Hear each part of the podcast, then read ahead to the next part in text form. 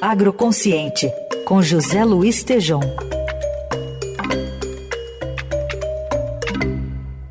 Tejom, bom dia.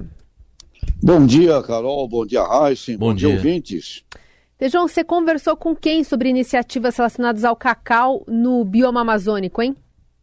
Pois é, Carol, é muito importante que além da tolerância zero para o, para o crime, né, da ilegalidade e tal, é necessário projetos que mostrem como ter aspectos econômicos desenvolvidos com sustentabilidade para valer no bioma amazônico. Eu conversei com Milton Stagal, que é o CEO do grupo BBF, Brasil Biofuels, atuando no Pará e Roraima. E é espetacular. Ele revelou para o nosso agroconsciente uma iniciativa inédita para se tornar o maior produtor de cacau do mundo, com isso suprir o mercado interno brasileiro, porque somos importadores do cacau, e além disso vai desenvolver um plantio consorciado de cacau, açaí e palma, para fazer o óleo de palma, e aí vem outra inovação excelente, produção do combustível sustentável de aviação. E tudo isso totalmente ESG. Portanto, vamos ouvir o Milton Stegal, CEO do grupo BBF, por favor.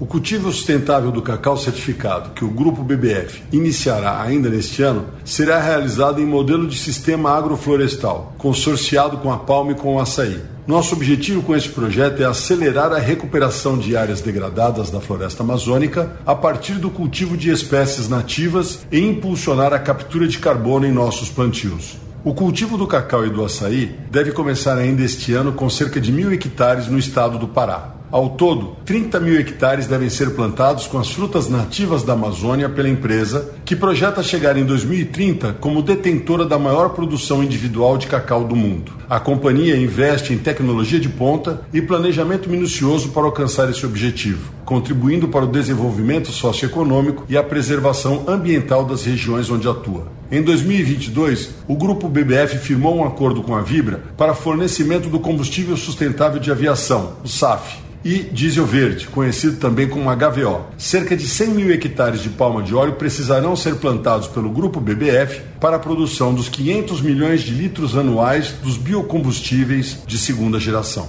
O novo projeto, além de promover a produção dos inéditos biocombustíveis, irá acelerar a recuperação de áreas degradadas e ainda gerar novas oportunidades de cultivo, como o do cacau certificado. O plantio da palma de óleo segue uma das legislações ambientais mais severas do mundo, o zoneamento agroecológico da palma de óleo, que permite que essa planta seja cultivada em áreas degradadas até dezembro de 2007. Vamos usar o cacau e o açaí, que são duas espécies nativas da região, nas áreas em que a palma não pode ser cultivada, o que permitirá a aceleração na recuperação das áreas degradadas, além da captura e estoque de carbono. Assim como a palma de óleo, o cultivo do cacau e do açaí não pode ser mecanizado. Com isso, vamos gerar milhares de novos empregos no campo em um modelo de cultivo sustentável que acelera a recuperação do bioma amazônico. Vale ressaltar que atualmente cerca de 65% do cacau consumido no mundo é produzido na Costa do Marfim e em Gana. Nosso produto será 100% rastreado no fim ao início da cadeia.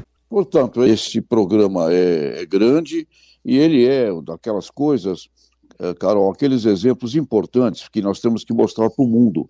Eh, sem esse tipo de iniciativa, como o, o Milton Stiagal me revelou, do grupo BBF, nós podemos ter até um êxito ali no combate ao crime. Né? Aliás, o, presidente Lula podia entender melhor que quando ele fala que tem gente desmatando, é, não é para produzir soja, boi, não, é para realmente fazer crime, cortar árvore, mandar madeira, é, ilegalidade, porque o que acontece numa área dessa, de alguém fazer o crime e ali querer produzir boi ou soja, não chega no mercado internacional esse produto. Então, essa confusão também não nos é, é positiva do ponto de vista de discurso e de imagem. Mas aí está, é mais um dos exemplos que a gente está trazendo aqui para o nosso, pro nosso agro, agroconsciente de iniciativas corretas, sérias, éticas, envolvendo ESG, exatamente ali naquele bioma, que é o bioma hoje, né?